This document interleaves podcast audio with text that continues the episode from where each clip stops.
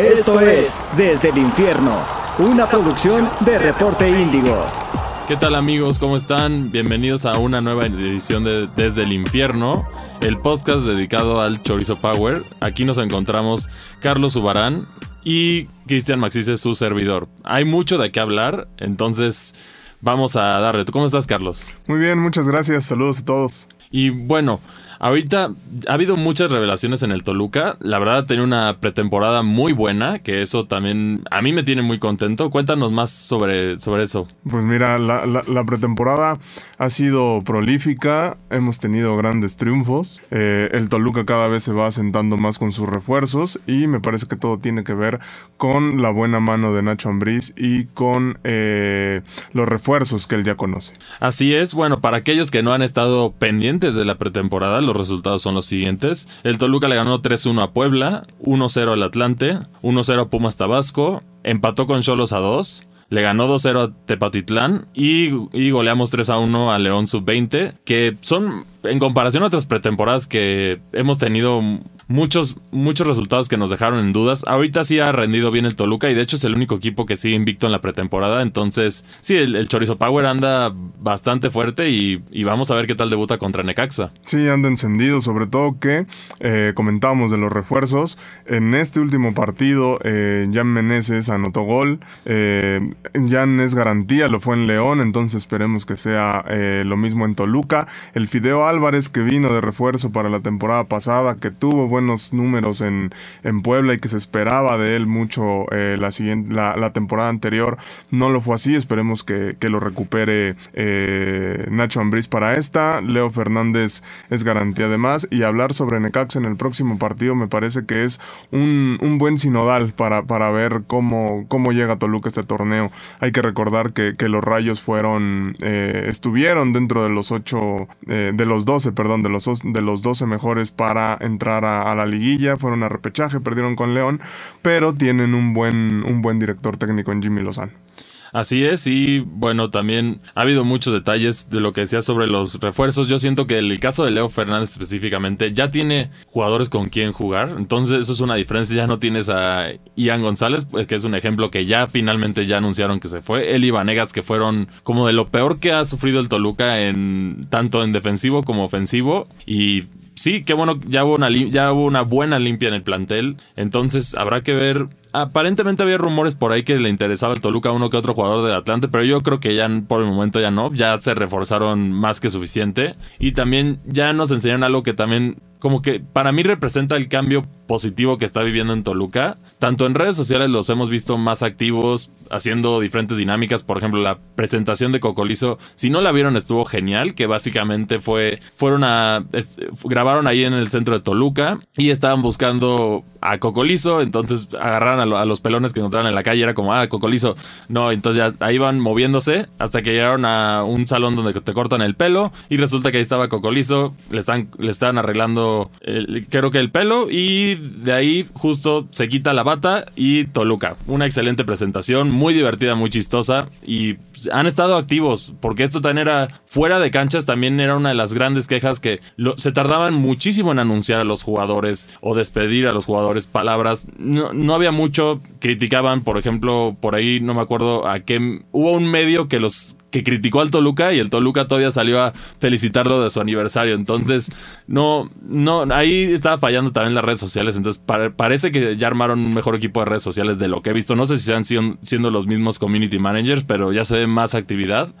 Y por otra parte también, ya regresamos a los colores clásicos de la playera del Toluca, gracias a Dios. Lamentablemente el short blanco no ha regresado, pero la playera blanco con rojo se ve muy bonita, la presentación estuvo padre y y finalmente tenemos diseños sólidos. Son simples, pero el Toluca siempre ha tenido diseños simples, ese icónico rojo y blanco. El negro, para mí, le hizo perder la esencia al Toluca y el color como naranja rojizo oscuro que tenían las playeras pasadas también. Pues no, podría, podría haber sido otro equipo, podría haber sido Cholos o Atlas, porque no iba, no iba con los colores del Toluca. Pero ahora sí ya estamos de regreso con esto y al, parecer es la última temporada que Under Armour tiene bajo contrato al Toluca. Sí, así es. Eh, es la última temporada. No sé, eh, a mí los diseños de, de, la marca con el Toluca no me, no me encantaron. Me parece que le trataron por ahí, entre comillas, de innovar. No sé si recuerdas esa playera con fuego y demás. Sí, la Flaming Hot. Exactamente. O sea, ese tipo de, de, playeras con el Toluca no van. Regresamos, como dices, a la esencia,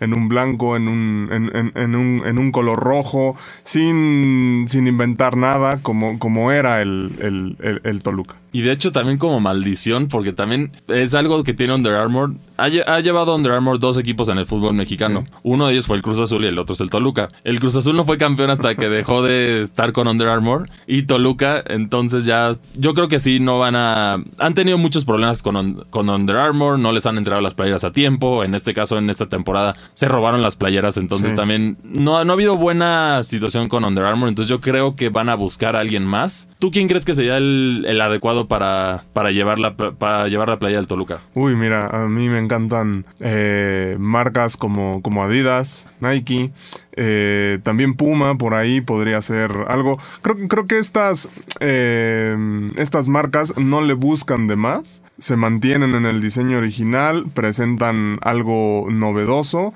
pero no tratan de ponerle fuego y no tratan de irse a otros colores. Si, si, si, si se van a otros colores lo hacen con, el, con la tercera equipación, no se meten mucho con, con, con, la, con la primera y segunda playera, entonces me parece que este cambio va a venir muy bien también y sobre todo para que la, la afición se sienta identificada y además Under Armour eh, maneja precios un poco muy elevados que tal vez eh, en el promedio de, de, la afición de Toluca pues es un, es un poco costoso. Sí, hablando de eso también por ahí llegué a escuchar rumores de que posiblemente habrá acercaciones con Charlie Football. Eso no sé a mí si me encanta o no.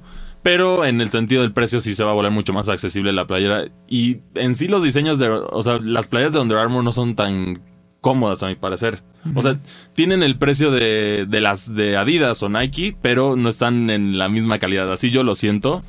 No, pero no hay, no hay un diseño memorable. Es más, Atlética tenía diseños más simples y bastante buenos para el Toluca que tenemos esos colores icónicos que que qué bueno que ya, ya tomaron las riendas y ahora sí se ve que ya Valentín está, está involucrado al 100% porque seguro esto es mano de Valentín también que ya ha querido hacer todo, regresar al Toluca a lo que era antes de, de, la desastrosa presidencia de este Suinaga que hasta ahorita nos ha dejado con solamente dos finales, si mal no recuerdo. Sí.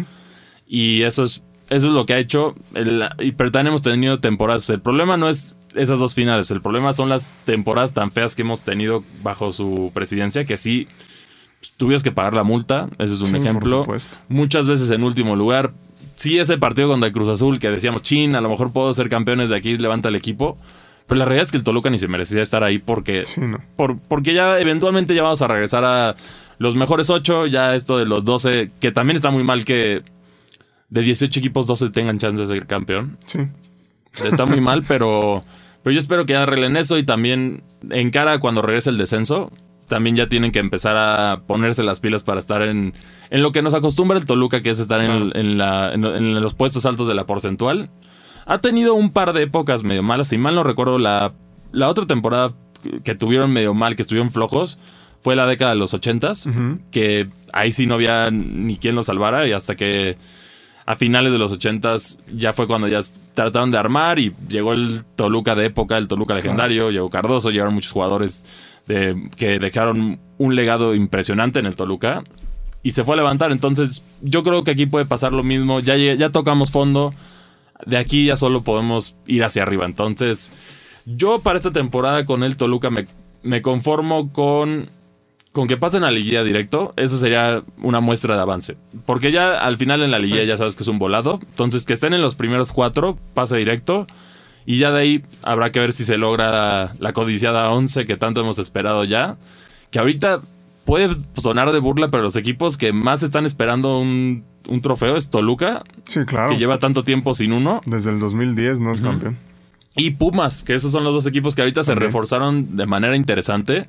Entonces habrá que ver si, si les alcanza, porque los dos ya estuvieron relativamente cerca en, o sea, en ese lapso de tiempo, pero no han podido. Toluca ahorita, a lo mejor, sí, estaría muy gracioso que si rescinden el contrato con Under Armour y Toluca es campeón. Entonces ahí sí yo creo que ningún equipo vuelve a agarrar a Under Armour aquí en México por, por la maldición, porque todos creemos en esas maldiciones y sí pasa. Sí, claro, mira, y si es maldición, eh, hay que empezar a cooperar, pagamos lo que, se, lo que sea necesario para que ya Toluca rescinde ese contrato y empezamos a ver eh, alguna otra marca. Hablabas de, hablabas de Charlie, a mí tampoco me, encantaría que, fuera Charlie, sin embargo es una marca mexicana que hace bien las cosas, ha estado eh, vistiendo equipos del fútbol mexicano y como tú bien lo decías, con Atlética fuimos eh, varias veces campeón, fue la época más esplendorosa del club. Tal vez con otra marca mexicana como lo es Charlie vuelva a ser esta, esta parte de la mística, como, como tú decías, a lo mejor de maldición, pasamos otra vez a una posible bendición. Y bueno, les hemos estado hablando mucho de los refuerzos que han venido al Toluca, pero también ahora es hora de hablar de los que se han ido. Para ti, ¿cuál es el que dices, a lo mejor yo le había dado una segunda oportunidad o, o de plano a ninguno le habías dado una oportunidad? Una segunda oportunidad. Está, está bueno ese tema, ¿eh? Mira, creo que de los que se han ido, yo una segunda oportunidad se lo hubiera dado a, a Rigonato. Yo igual, yo justo estaba pensando en Rigonato, porque sí, los otros tienen talento, pero hay uno que otro que sí tenía talento, o eran muy flojos o indisciplinados, como lo es el caso de Kevin Castañeda, que e, es, muy jugador, tiene muy buen tiro, podría ser... top. Sí, podría ser top si le echara ganas, pero el problema es que se la vive ahí en los bares de Toluca. Siempre sacan fotos de él en la fiesta. Entonces, pues sí, ahí a lo mejor en Tijuana puede que tenga un cambio positivo para él, pero sí necesita disciplina.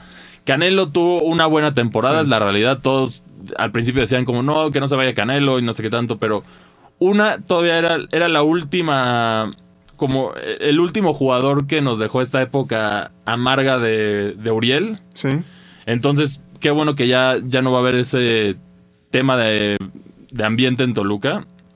Y por otra parte, también ya prácticamente los jugadores que llegaron bajo. Ay, bajo el. Bajo el mando del presidente deportivo antes de que entrara Ciña, ya están fuera. Entonces ya.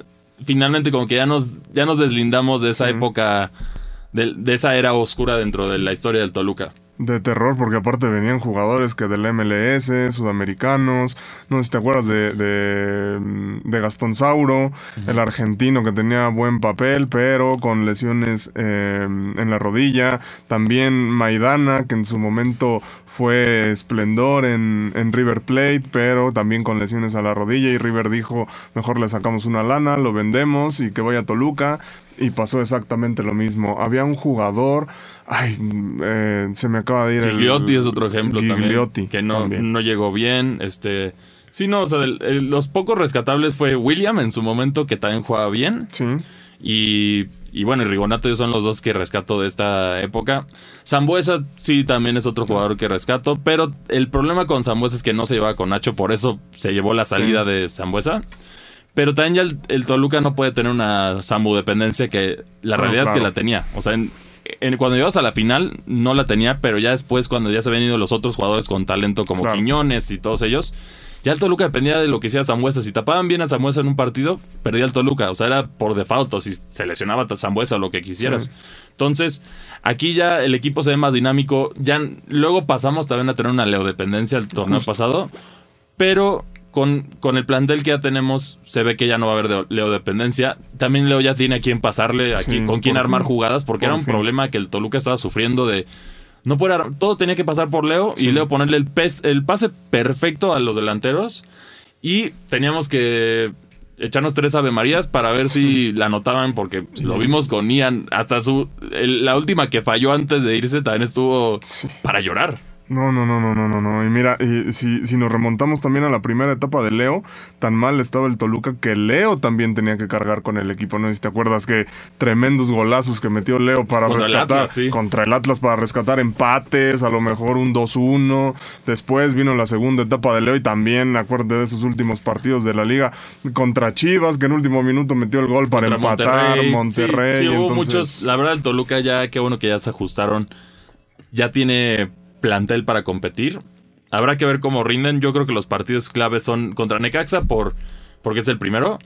Y el que sigue contra Atlas porque es el campeón vigente. Entonces también ahí podemos ir midiendo cómo, cómo va el Toluca dentro de, de todo el panorama. Pero yo veo algo positivo. Yo sí veo algo que va a ser positivo con el Toluca esta temporada. Sí, sí, sí, por supuesto. Eh, sobre todo por, por lo que ya comentábamos anteriormente, la mano de Nacho Ambriz, que conoce a los, a los jugadores eh, en diferentes etapas de su carrera, ¿no? No nada más con, con León. Los conoce este, con Necaxa, también eh, con los Esmeraldas. En fin, ha llegado a, ha llegado a poner ese granito de arena, Nacho, me parece, en las posiciones donde se requería. Sí, de, de hecho el único equipo que no tiene refuerzos de la época de Nacho que jugó fue del América. Esos son los únicos que no hay. ¿Cierto? Pero de los otros dos sí hay y han rendido bien. Aquí tenemos, por ejemplo, Cocolizo, que es buen delantero. Al parecer se hizo, se hizo el, el difícil al principio, pero quién sabe qué, estar, qué estuviera pasando durante Tigres. Según esto había rumores de que, de que Tigres le debía dinero. o- Entonces, ahí había una complicación con eso, pero bueno, aquí les voy a dar los números de Cocolizo. Con Necaxa tuvo 36 partidos y anotó 11 goles y 5 asistencias. Buenos, buenos números. Sí. Con Pumas tuvo 92 partidos, anotó 34, 10 asistencias. Y con Tigres 58, anotó 11 y 6 asistencias. Pero cabe recalcar que con Tigres no era titular, entonces también están, traía buen momento, pero en Tigres no... Ese es el problema de Tigres, tiene demasiados jugadores, entonces Sí. puede haber jugadores que pueden brillar en otro equipo, pero están estancados ahí, como es el caso de Leo. Sí, por supuesto, por supuesto. El, ca- el- eh, es, creo que es el, el claro ejemplo de que, de que Toluca puede hacerse de buenos jugadores eh, sin necesidad de tener tantos eh, reflectores, ¿no? Eh, lo decías bien, en, en Tigres yo creo que Tigres tiene un plantel como para armar otros dos en la Liga MX y que todos los que vayan sean titulares. Y compitan, sí. Por- eh, y, y- y- y- y Leo y el Cocolizo es el, es el claro ejemplo, ¿no? Dos grandes jugadores que se estaban desperdiciando en Tigres, que no tenían esa regularidad y que ahora esperemos que en Toluca sí, sí despunten. Sí, esperemos que la aprovechen. Lo único que a mí me preocupa sobre Cocolizo específicamente es que llegó tarde para la pretemporada. Entonces se va a tener que adaptar al partido. Pero lo bueno también es que la mayoría de los refuerzos esta vez sí llegaron antes. Porque siempre era la clásica de ya estabas en la jornada 3 y apenas llegó el refuerzo. Entonces Claro. de aquí a que se acopla ya, ya está nada de terminar el torneo. Entonces ya valió para la próxima temporada. Pero aquí Solo es ver la adaptación de Cocolizo. Los demás han tenido muy buena adaptación. También Marcel Ruiz también metió gol. Sí. Ha habido buen rendimiento del equipo en todas las líneas y también tenían que arreglar algo porque aquí, aquí en la pretemporada lo que me deja es de, de, de seis partidos que tuvimos, solo nos metieron tres goles. Genial. Ah, no, perdón, perdón, cuatro goles, cuatro Ah, goles. no que no, no está mal. Es, es un promedio mucho mejor a lo que tuvimos. Que nos Eh. metieron 30 goles. Nada más Pumas, te metió cinco, ¿no? Sí, sí. Cuatro en el primer partido. Recibimos 30 goles en la, en la temporada. O sea, es, es- es- es Ah. casi promedio de dos por partido. Es- está de terror eso. Y, y bueno, ya con las bases sólidas de defensa que tenemos y también tenemos ya un poquito de banca. No, todavía no tenemos una banca completamente competitiva, pero ya hay jugadores que pueden pelear por la titularidad, como es el caso de que aparentemente Jared Ortega lo van a, lo van a mandar a la banca, que es un muy buen defensa. Es chavo, entonces está bien para que vaya entrando y, y vaya aprendiendo de sus errores, porque es muy buen defensa, pero sí también se le ve la edad. Tiene ciertos errores, pero, pero eso no quita el potencial que tiene. Pero ya con, con jugadores más de más talento y más veteranos, bueno, más experiencia más bien, no, no talento, eso es, eso es otro tema. Ya tienes, Huerta fue de los de los Sí. rescatables, está haciendo un buen papel en la defensa. Y por otra parte también tienes varios jugadores en la defensiva que están haciendo un buen papel y eso va a ayudar a Toluca en general. Y también al tener una delantera más respetada, ya también no va a haber tanto contragolpe, tanto ataque al Toluca, porque ya también ahora sí los equipos van a tener que defender atrás si quieren ganarle al Toluca. Cosa que antes no pasaba, simplemente pues, estaba, ahí está Ian González ahí. Lo, lo- lo dejas y puedes ir a atacar y van a ver los bombardeos. Otro que también yo siento que, se- hablando de lo de las segundas oportunidades, lamentablemente Luis García le tocó una situación muy complicada. Yo siento que no es un mal portero, pero el problema es que una le faltaba liderazgo y dos le tocó la peor, una de las peores defensas Sí, que hemos claro. visto del Toluca. Yo creo que a nivel histórico, no, no sé más atrás, pero sí es, sí debe ser de las peores definitivamente. Toluca ha tenido grandes nombres atrás, ¿eh? Desde, ese, de- desde esa gran etapa con, con el Flaco Macías, con Blanco, eh, con, David Rangel, después llegó eh, el que le decían el telefonista, Hassan Viades, no tenía gran nombre, pero metía bien, bien la pierna. Llegamos a una etapa, eh, la verdad, obscura, obscura y que ahora con, con, con Valver Huerta, con los refuerzos que están, me parece que, que, que de entrada es, es, una base sólida para pensar que Toluca tiene con qué. Sí, y además también, como también olvidarnos de los cangrejos rojos. Ese, es, otro estilo de juego defensivo que también le salió muy bien al Toluca. Eh, fue muy criticado en su momento, pero le salió, fueron campeones, entonces... Y, y, de llegar de ese tipo de estilos defensivos, también por ahí se nos olvidó mencionar al gondolero Pablo da Silva. Por supuesto. Que también es otro súper defensa que tuvo Toluca. Después del Novaretti también jugó muy bien. Tuvimos muy buenas defensas, pero luego Después de que se fue Da Silva en su segunda fase en el Toluca, de ahí se fue todo al, drenaje. O sea, ahí Toluca tenía defensas espantosas, no. O sea, y, lo puedo ver en las diferentes finales. Por ejemplo, cuando jugamos contra Santos, sí Toluca ganaba porque metía muchos goles, era un equipo dinámico, tenías a Quiñones, tenías a. tenías un gran plantel. Pero el problema de eso es que atrás no había seguridad. García no era seguridad nos costó una final con el autogolazo que metió. Y por otra parte también errores muy claves en la final contra Santos que por ahí entró el gol. o sea, no, no fue el que le, no fue el, errorzazo, pero fue una marca, un errorcito de marca o algo que le permitió a Santos entrar y ser campeón. Entonces, aquí ya era algo urgente que tenían que renovar la, la, línea defensiva. Y de ahí poco, yo siento que los equipos se deben de construir de, de atrás para adelante. Porque al final puede que una, aunque no te el mejor delantero, si de tres te mete una, claro. ya, con eso ganaste mientras la defensa sea sólida. El problema de este Toluca es que sí luego metía muchos goles, pero también te metían muchísimos, dos por partido, no es, no es algo saludable. Entonces, por eso también estaba sufriendo mucho el Toluca. Y bueno, para cerrar también yo siento que ahora sí ya cae, como Nacho Ambrí siempre saca en decir que es su responsabilidad al 100%. Pero la realidad es que con los jugadores que tenía el Toluca antes y toda la situación tóxica dentro de la institución, que había el mal ambiente, este, las personas que querían hacer vender jugadores más caros de lo que eran, todo este rollo ya no está. Entonces aquí sí ya cae en el, en el talento de Nacho que le trajeron todos los refuerzos que pidió y que ya lo conocen bien a Nacho. Entonces yo espero que Toluca va a ser una de las va, va a ser un buen papel. No sé si este específicamente para campeón, pero este nos va a dar cimientos para posiblemente en dos o tres temporadas sí ya alcanzar el anhelado campeonato número 11. Sí, por supuesto. Me parece que, esta, eh, esta temporada es para ver Cómo, cómo, está eh, todo el plantel que, que, que, comandará Nacho, todos los jugadores, cómo, cómo, responden a la confianza que les dé Nacho.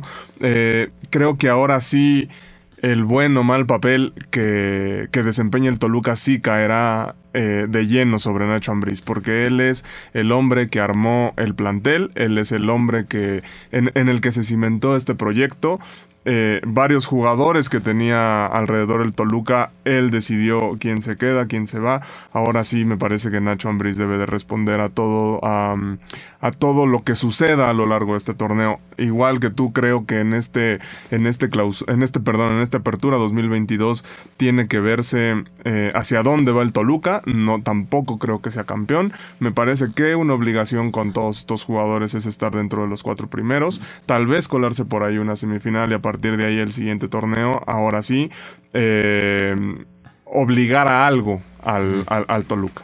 Sí, y bueno, esto es todo lo que tenemos el día de hoy para ustedes. Ojalá les haya gustado. Cualquier... Nos pueden compartir sus opiniones en las redes sociales de Reporte Índigo. Y ahí nos, nos, pueden preguntar o nos pueden escribir sobre lo que quieran ustedes que nosotros hablemos para la próxima edición de Desde el Infierno. Yo soy Cristian Maxice, muchas gracias por acompañarnos. Yo soy Carlos Ulvarán, saludos. Y nos vemos la próxima. Escuchaste Desde el Infierno, una producción de Reporte Índigo.